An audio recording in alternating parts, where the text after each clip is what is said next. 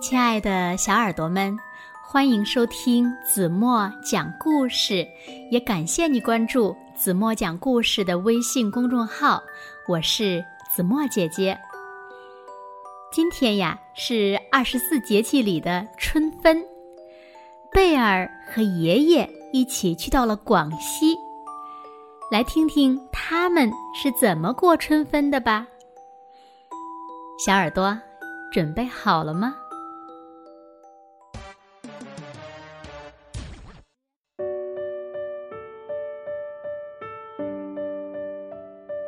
农谚说：“二月惊蛰又春分，种树施肥耕地深。”春分时呀，农民们就忙起来了。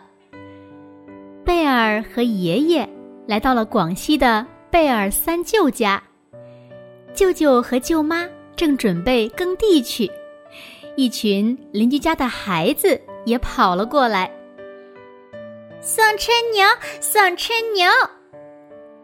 孩子们喊着：“嗯，哪里有牛的影子呀？”贝尔没见到牛。哎呀，贝尔，你看他们手里拿的是什么？贝尔这才留意到，几个小孩拿着春牛图，嘴里呀。都说着吉祥话，春分有雨是丰年，为了丰收来耕田。原来这些孩子是给贝尔三舅家送春牛图的。贝尔舅舅乐了，娃儿们是来说春的春官儿，谢谢春官儿，给娃儿们每人一个福蛋。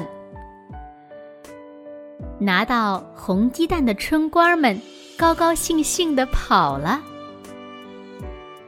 贝尔的舅舅舅妈去岭上耕田了。水田依山而建，亮如道道银带。远远近近的水田连成一片，水光山色，白云蓝天映照在明镜样的梯田里。真美呀！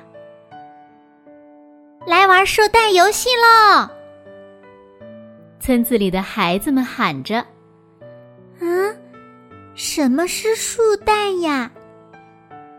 贝尔没有听说过。爷爷告诉贝尔：“春分到，蛋儿俏。春分树蛋呀，是为了……”庆贺春天的来临。四个孩子拿着红福蛋和贝尔玩起了树蛋的游戏。舅妈回来了，她带回了满满一篮子春菜。村子里的孩子们见了，嚷嚷着：“摘野菜去喽！摘野菜去喽！”一下子全跑了。春分呐！要吃炒春菜，喝春汤，这是野苋菜，我们这里呀叫它春碧蒿。春碧蒿，多么好听的名字啊！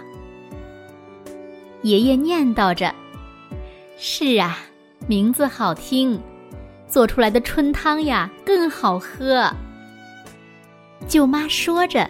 进了厨房，麻利的把鱼剁成肉泥，做成丸子，用清水煮熟，撒上野苋菜，一锅香喷喷的鱼丸春汤就做好了。春分时的岭南还有吃汤圆的习俗，舅妈做了芝麻馅儿和豆沙馅儿的汤圆儿，大家围着桌子。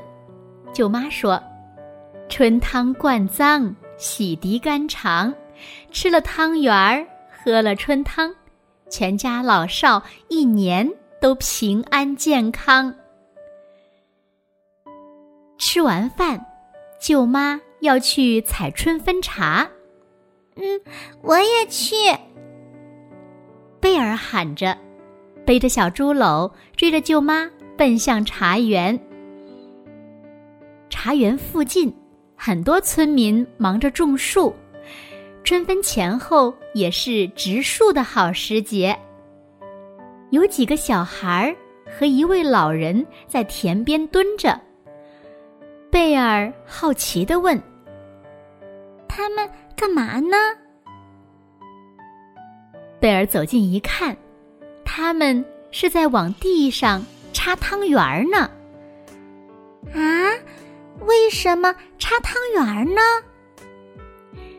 这呀叫粘雀嘴儿，用汤圆儿呀粘住贪吃的麻雀的嘴巴，让它们不敢再来祸害庄稼。